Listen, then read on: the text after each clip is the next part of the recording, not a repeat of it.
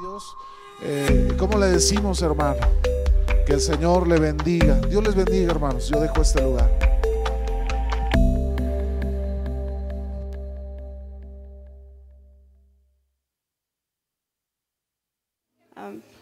Segunda de Reyes, capítulo 6, versículo 1 al 7. Capítulo 6 de Segunda de Reyes.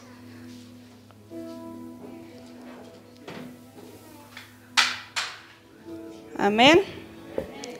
Vamos a leerlo todos juntos. Dice así la palabra del Señor en el nombre del Padre, del Hijo y del Espíritu Santo. Los hijos de los profetas dijeron a Eliseo, he aquí, el lugar en que moramos contigo nos es estrecho. Vamos ahora al Jordán y tomemos de allí cada uno una viga y hagamos allí lugar en que habitemos. Y él dijo, andad. Y dijo uno, te rogamos que vengas con tus siervos. Y él respondió, yo iré. Se fue pues con ellos y cuando llegaron al Jordán, cortaron la madera. Y aconteció que mientras uno derribaba un árbol, se le cayó el hacha en el agua y gritó diciendo, ah, Señor mío, era prestada. El varón de Dios preguntó, ¿dónde cayó? Y él le mostró el lugar. Entonces cortó él un palo y lo echó allí e hizo flotar el hierro y dijo, tómalo. Y él extendió la mano y lo tomó. Oremos juntos al Señor y dígale, Señor, gracias por la oportunidad, Señor, que nos das nuevamente de estar en tu casa. Gracias, Señor, porque hoy puedo bendecirte y puedo adorarte, Señor, no solamente con mi mente y mi corazón, Señor, sino aquí en tu santo templo, Señor. Aquí donde yo creo, Señor, que tú te mueves y que tú obras, Señor, a favor de tu iglesia. Gracias, Espíritu Santo, porque hoy estamos en este lugar, porque nos has bendecido. Hoy queremos pedirte que no sea la excepción, Señor, y como tú siempre lo haces, hables a nuestra vida, Señor, y a nuestro corazón. En el nombre de Jesús. Amén. Antes que se siente, voltee y salude al que tiene a su lado. Y denle un saludo, dígale Dios te bendiga.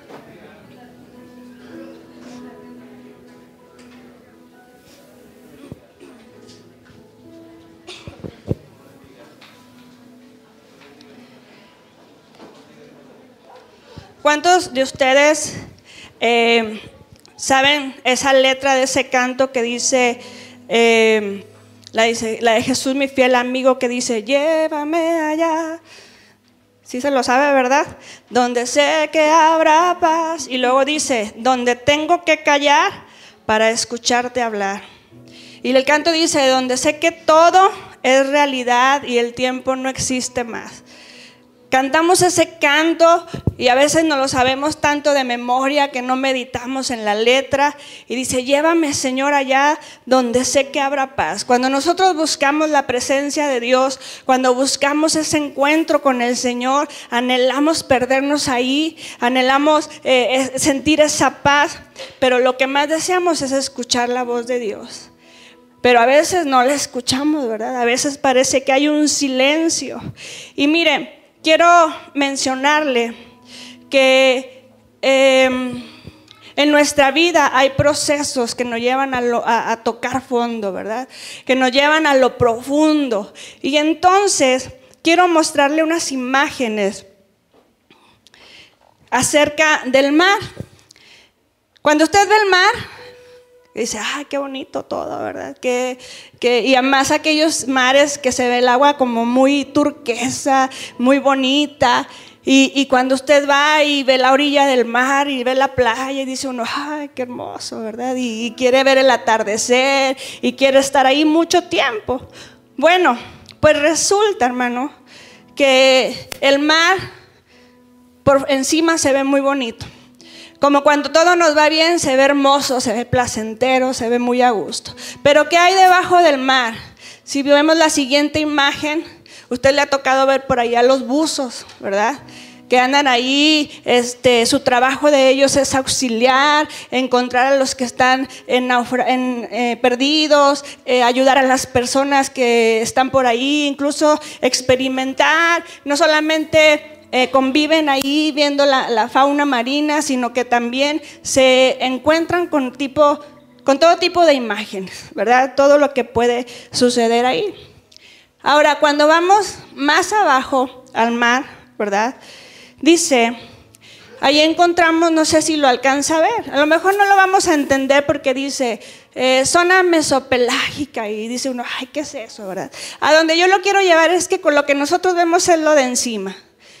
Pero hay una parte en lo profundo del mar que se llama zona abisal, que viene siendo hasta acá, hasta el fondo, ¿verdad?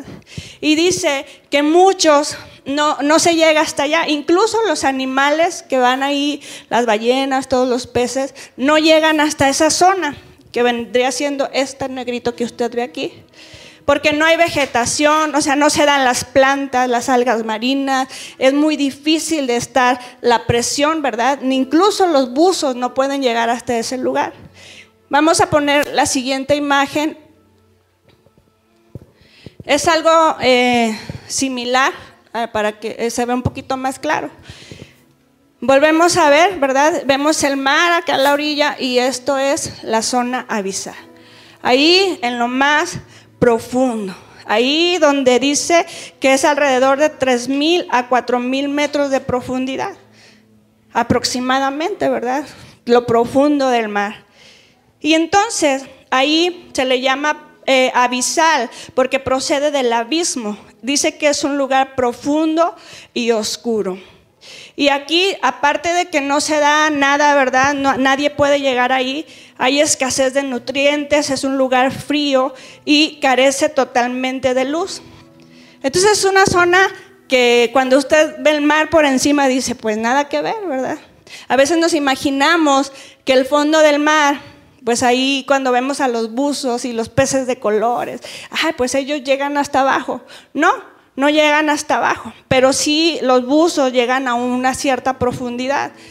Ahora, en la Biblia encontramos un hombre que llegó a las profundidades, ¿verdad? ¿Quién era, hermano? Hablamos de un hombre que Dios llevó al fondo del mar, llamado Jonás, que Dios lo llevó ahí para mantener ese trato con él. Si usted recuerda la, historia de Jonás, Jonás quería huir de la presencia de Dios. Jonás estaba en desobediencia y estaba en su egoísmo de no quiero ir porque yo sé que al final tú los vas a perdonar. Y estaba Jonás con su corazón endurecido y Dios lo tuvo que llevar a esa zona, a esa profundidad, en medio donde dice la Biblia que lo, lo tragó un pez, ¿verdad? Y ahí estuvo reflexionando ahí oró a Dios, ahí se arrepintió, pero tuvo que llevarlo Dios a ese lugar. Eh, me lo imagino dentro de la ballena, ¿verdad? Dentro de ese pez grande que menciona la Biblia. Eh, un Jonás arrepentido, solitario, con esa oscuridad del vientre del animal. Bueno, pues a veces Dios, hermanos, nos tiene que llevar a la profundidad. A veces Dios nos tiene que llevar a esa profundidad para que nosotros podamos entablar esa relación con el Señor. A veces vemos las cosas muy bonitas, sin tanta dificultad, pero Dios quiere ese trato como lo tuvo con Jonás, que quiere tener ese trato de igual manera con nosotros. Hay un testimonio de un buzo que dijo que el fondo del mar no es lo más bello. El fondo del mar, aunque es un trabajo que a ellos les apasiona hacer buzos y salir y, saltar al mar y empezar a inspeccionar, dice, no es lo más bello que podemos pasar como buzos. Dice, a mí me tocó eh, rescatar el cuerpo de una muchacha que había saltado al mar. Gracias a Dios la muchacha estaba viva pero sus piernas estaban enredadas con las algas y era un ambiente feo, frío, eh, la muchacha temblaba de frío. dice, no es lo más bonito estar en lo, profundo del mar. Ahora, muchos dirán que el mar y la profundidad, pero ¿cuántos de ustedes recuerdan? Eh, muchos vimos la televisión, ¿verdad? De a lo mejor los que ya son más chicos que yo, no, ¿verdad? Pero de mi edad para arriba, si se acuerdan de aquellos 33 mineros que fueron eh, sepultados en una, en una mina por un terremoto. Bueno, la mina se desplomó y ellos quedaron ahí sepultados 17 días. 30, 33 mineros en Chile. Dice que fue un 5 de agosto del 2010 a las 2.30 de la tarde. Un derrumbe los dejó atrapados 720 metros de profundidad. A veces eh, aquellos que tienen miedo a lo encerrado no aguantan, ¿verdad? Ahora imagínate esos, estos hombres sin alimento, lo poquito que pudieran haber tenido, pues ahí se compartieron los primeros días.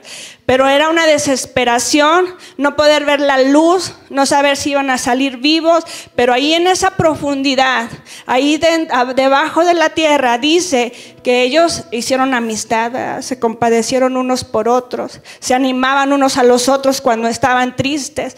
Y total, este, la historia eh, que usted la vio y si no alguien la quiere investigar, ¿verdad? Dice que salieron todos, salieron todos vivos. Y los que estábamos viendo la televisión llorábamos, ¿verdad? Bien emocionados porque, ay, qué bonito.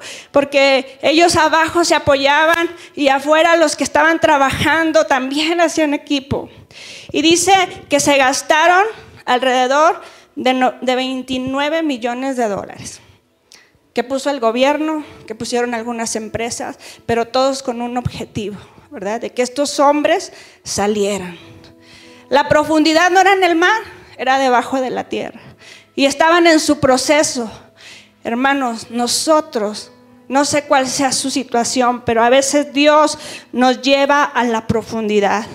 Y la profundidad bajo el mar o bajo la mina, a mí me deja ver que el desespero era lo mismo. Es bonito estar sobre el mar y ver las olas, pero cuando Dios nos lleva los procesos, a esa profundidad, eh, es el desespero que en nuestra vida cristiana puede ser el mismo.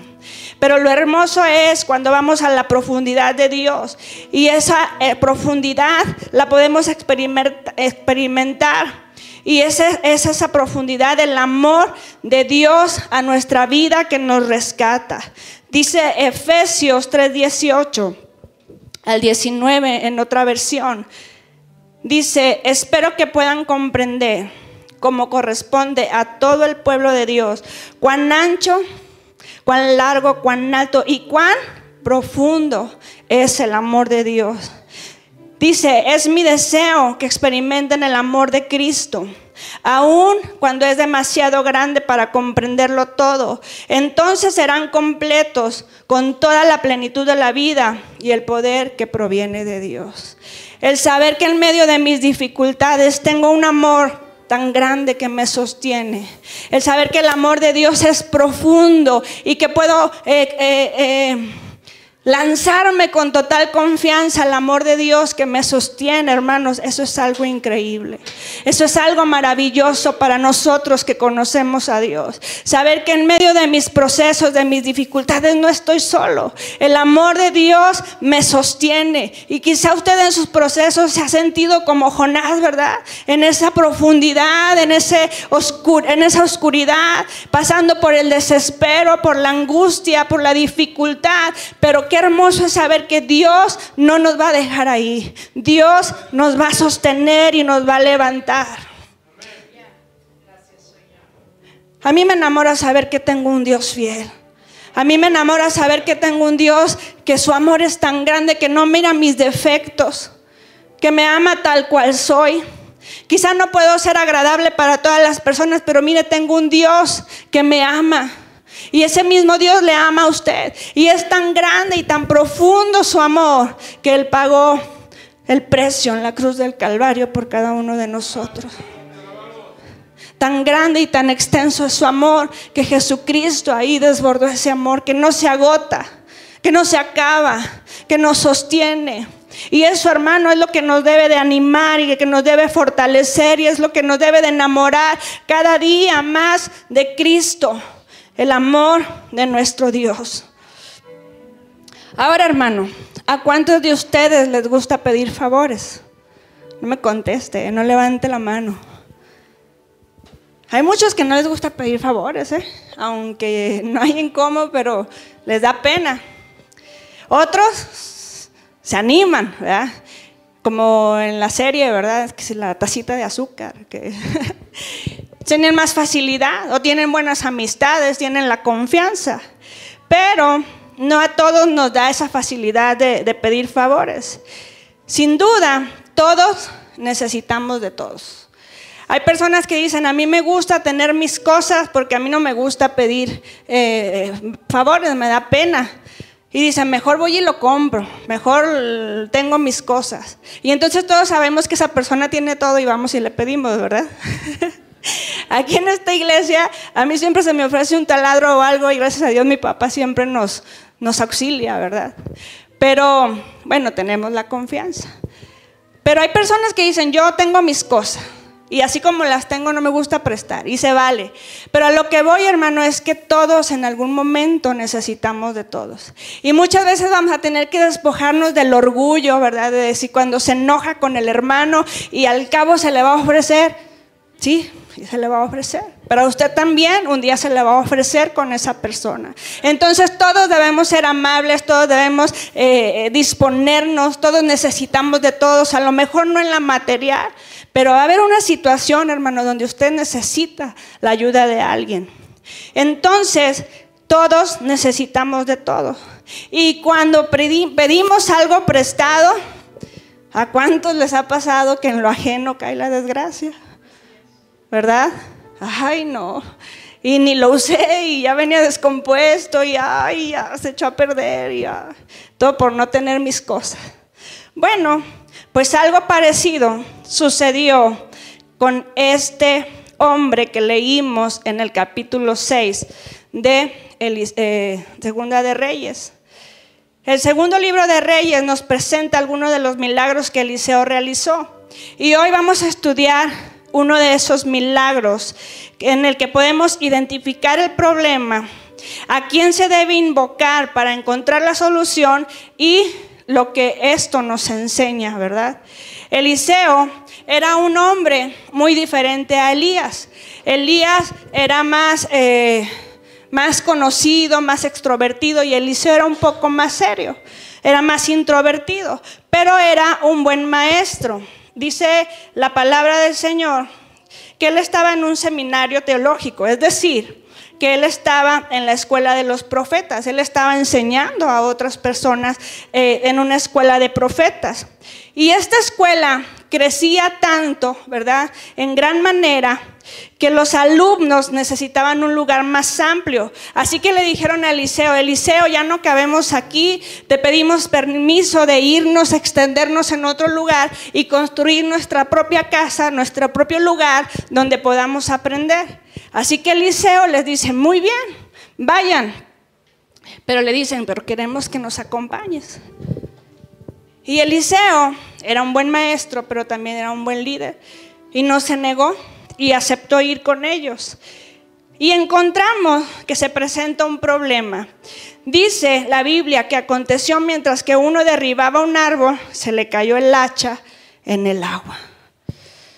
Imagínense, hermano.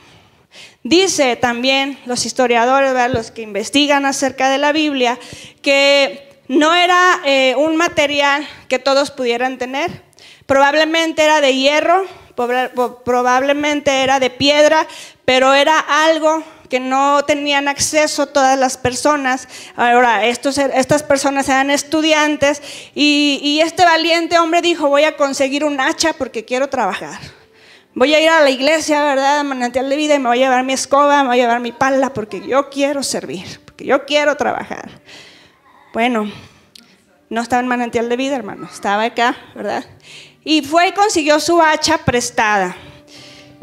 Y empezó, y yo me lo imagino con ese empeño, ¿verdad? Ay, vamos a tener nuestra escuela, vamos a tener nuestra casa. Y todos los ah, ah, profetas, ¿verdad? Que estaban ahí preparándose para profetas, trabajando, y se le cae el hacha, hermano. Híjole, qué, qué mal, qué difícil. Entonces, se le cae al agua y era prestada. Acuérdese de eso, era prestada y cayó en el río. Hermano, Dios en nuestra vida tiene interés hasta en los más eh, pequeños eventos de nuestra vida. Aún en lo más que usted dice, ay, esto es tan simple, Dios ahí tiene especial cuidado de usted. Dios tiene un interés por su vida y por lo que le acontece. Así que esta pérdida del hacha podría parecernos insignificante, pero aquel pobre estudiante, para él era un gran problema. Era un gran problema porque ahora qué le iba a decir a la persona que se lo había prestado. Así que podemos ver que este hombre se encuentra en una dificultad, pero sabe a quién clamar. Y dice Segunda de Reyes 6:5, dice, gritó diciendo, "Ah, Señor mío, era prestada." No volteó con su compañero y no le dijo, ahora qué voy a hacer. Eh, y, qué hacemos? ¿Nos lanzamos al río? ¿Qué hacemos? No, dice, ay, Señor mío, clamó a la atención de Eliseo. Le dice, es, se me cayó el hacha y no era mía, era prestada. Así que el profeta, ante esta situación, que era como quien dice, el, el encargado, ¿verdad? el que estaba al frente de ellos, dice, que reconoció, eh, primeramente este hombre reconoce quién es el líder y voltea con él y le dice, le expresa su autoridad y le dice la gravedad del problema. Es interesante notar que no le dijo, ay, ¿sabes qué, Eliseo? Pues tú la vas a pagar, tú nos trajiste. No es cierto, ¿verdad? ¿Se acuerda que lo invitaron?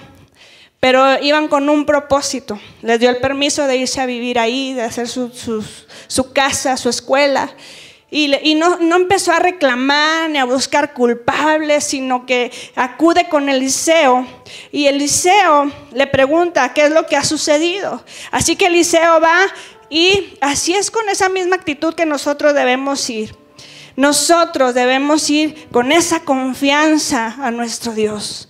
Señor, tengo este problema, tengo esta necesidad. No busquemos el desespero, hermano, no busquemos el ir con los demás, no busquemos el ir, eh, ay, ¿ahora qué hago? Vayamos al que tiene todo bajo control, al que tiene la solución. Y yo no le digo con esto que no se apoyen los hermanos, que no se apoyen el líder, que no se apoyen el pastor y ore por mí, tengo esta necesidad. Pero más que nada, hermano, vaya a la presencia de Dios. A veces queremos que oren por nosotros, pero yo no oro. Hermano, ore por mí, pero usted no ora, usted no ayuna. Hermano, busquemos la bendición del Señor. Busquemos a la presencia de Dios. Digámosle, Dios, tengo esta necesidad. Señor, necesito que tú intervengas y apoyémonos en la iglesia, pero lo principal, démosle nuestra confianza al Señor y clamemos a Él.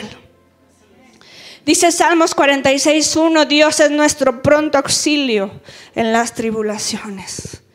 Dios es nuestro pronto, hermano, pronto auxilio en medio de las tribulaciones. ¿A quién debemos clamar? A nuestro Dios. Eliseo le dice, ¿dónde cayó? Y él le mostró el lugar. Entonces cortó él un palo y lo echó allí e hizo flotar el hierro. Hermano, yo me quedo maravillada de lo que Dios hace. Cuando usted lee la palabra del Señor, a mí me emocionan los evangelios, ver los milagros que Jesús hacía. Pero cuando yo veo a, otro libro, como por ejemplo en Segunda de Reyes, que el hierro cayó a lo profundo del río y entonces ahí comienza a elevarse por la fe de Eliseo, para que otros pudieran ver el poder de Dios, a mí me impresiona. Y ese mismo Dios, hermanos, es el que hace las cosas para usted.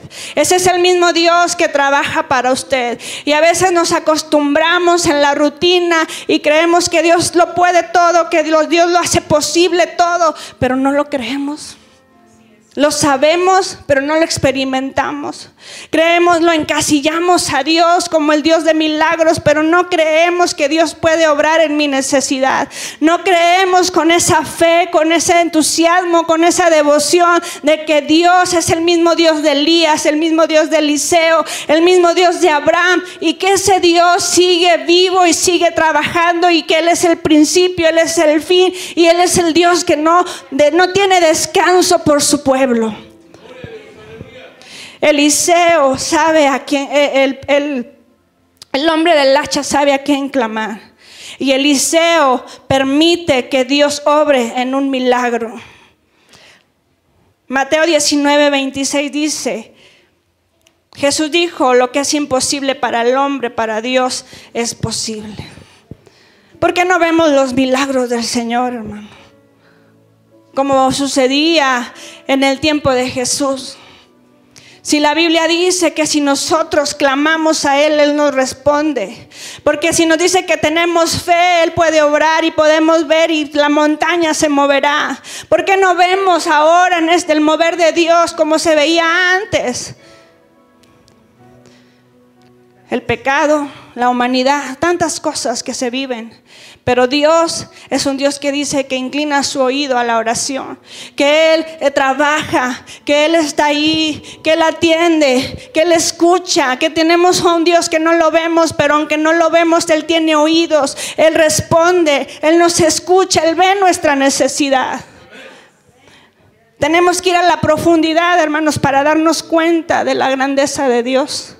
Tenemos que estar y tocar fondo para decirle, Señor, verdaderamente te creo. O podemos caminar a la orilla del mar y ver el mar por encima y cuando nos va bien, no tener que ir a la profundidad y reconocer de igual manera la grandeza de Dios.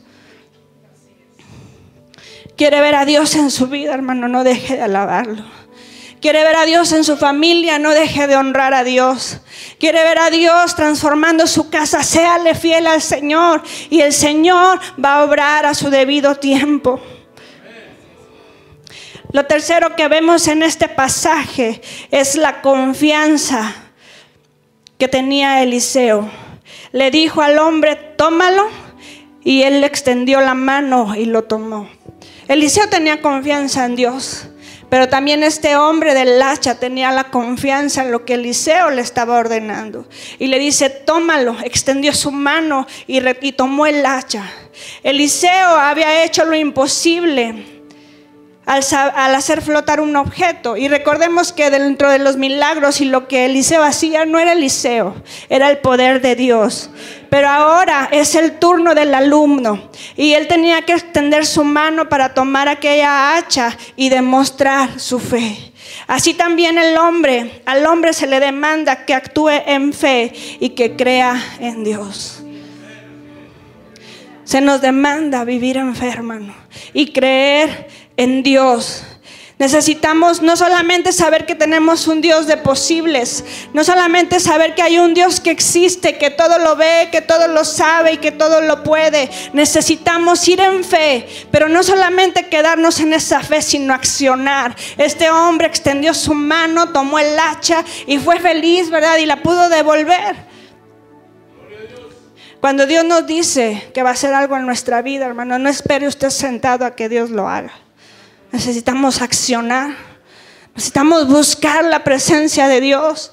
¿Cuántos aquí quieren eh, que Dios use su vida? Yo me imagino aquellos que tienen eh, eh, el don de sanidad, el don de milagros.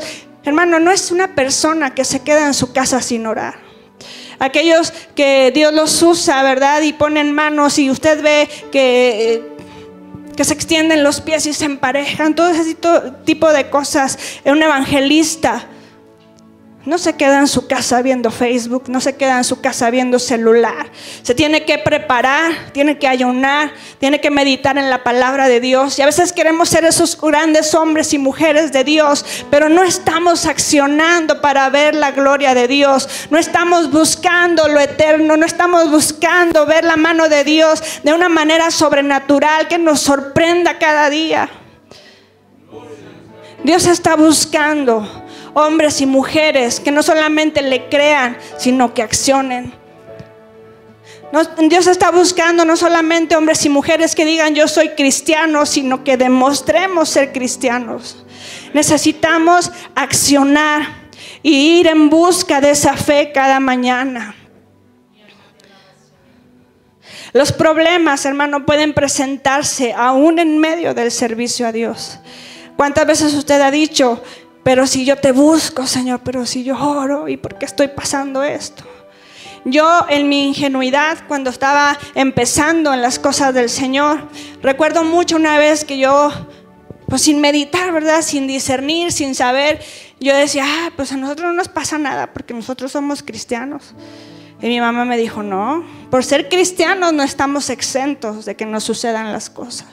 A veces nos acostumbramos a ese ritmo de vida, a decir, pues yo oro, yo busco a Dios y, creemos que a nosotros no nos van a suceder, hermano, en la profundidad vamos a crecer. En la profundidad Dios nos va a enseñar como lo hizo con Jonás. A veces nos tiene que llevar a esa oscuridad, a sentirnos solos, a sentirnos en, esa, en ese frío, eh, eh, en esa profundidad de saber que mi problema parece no tener solución para que nosotros reconozcamos a Dios, para que nosotros vayamos al arrepentimiento, para que vayamos a decirle, Señor, te lo prometí, lo voy a hacer, voy a servirte. Un día te acepté en mi corazón y no puedo menguar, no puedo volver atrás, porque mi mirada debe estar puesta en Cristo, mi mirada debe estar puesta en el Señor.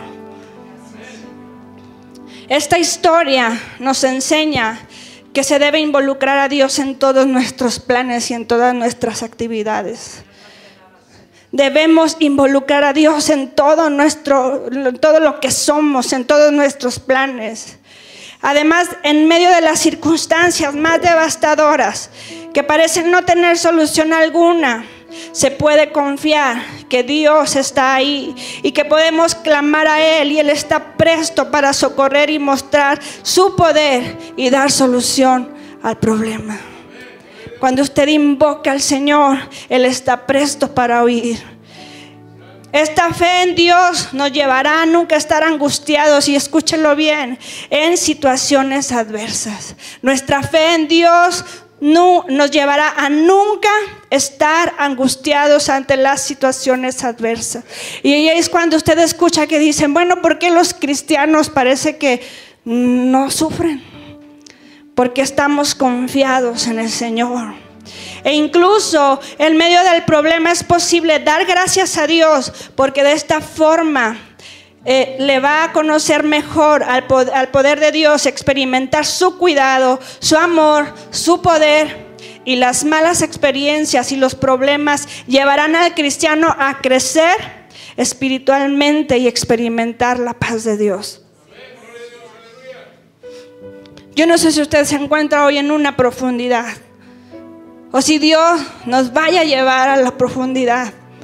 Pero yo solo sé que si eso me va a ayudar a crecer y a conocer mejor a Dios, entonces podré decir, Dios, haz tu voluntad, estoy confiada en que tú vas a hacer algo. Quizá usted su profundidad ha sido los problemas, las situaciones difíciles, su matrimonio, sus hijos, y si se, se siente que ya está en, está en esa zona de frío, en esa zona donde ya no llega la vegetación, donde parece que nada florece, parece que no hay solución, hermano, ahí en esa profundidad glorifique al Señor Quiero invitarlo a que se ponga de pie un momento.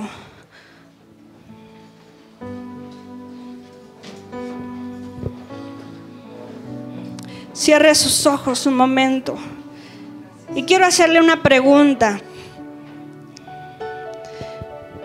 ¿Qué cosa perdiste? Quizá has perdido la comunión con Dios. Quizá has perdido la relación con tus hermanos. Quizás has perdido la alegría, la armonía familiar. Hoy Dios quiere restituirte lo perdido. Así como este hombre perdió un hacha, algo material. Hoy la pregunta es, hermano, ¿usted qué ha perdido? La paz. Ha perdido de vista el objetivo que Dios tiene para su vida, el propósito. Hoy Dios quiere restituirle. Hoy Dios quiere decirle, mira, nada está perdido. El de la última palabra es el Señor. El salmista decía que si Dios es invocado, Él responderá. Él estará en la angustia y dará la victoria. El profeta Jeremías escribió, clama a mí y yo te responderé y te enseñaré cosas grandes y ocultas que tú no conoces. Queremos ver lo que Dios va a hacer en nuestra vida, hermano. Clame a Él. El mensaje de esta tarde es, clame a Él en medio de las profundidades. Clame al Señor porque Él responde. Quizá, hermano, hoy nos podemos encontrar como Jonás queriendo huir de los propósitos de Dios y de obedecerle.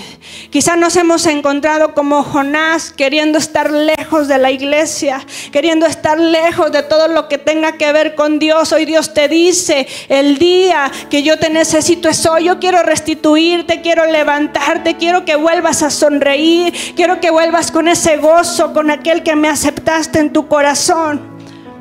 Quizá otras veces estemos en el desespero como aquel estudiante para profeta, pero ahí Dios espera que nosotros pongamos de nuestra parte, apliquemos la fe y dependamos de Él. Pero lo más importante, hermano, es saber que el amor de Dios está ahí y que no podemos separarnos de su amor. No podemos separarnos de su amor, hermano, por más que usted quiera oír del Señor.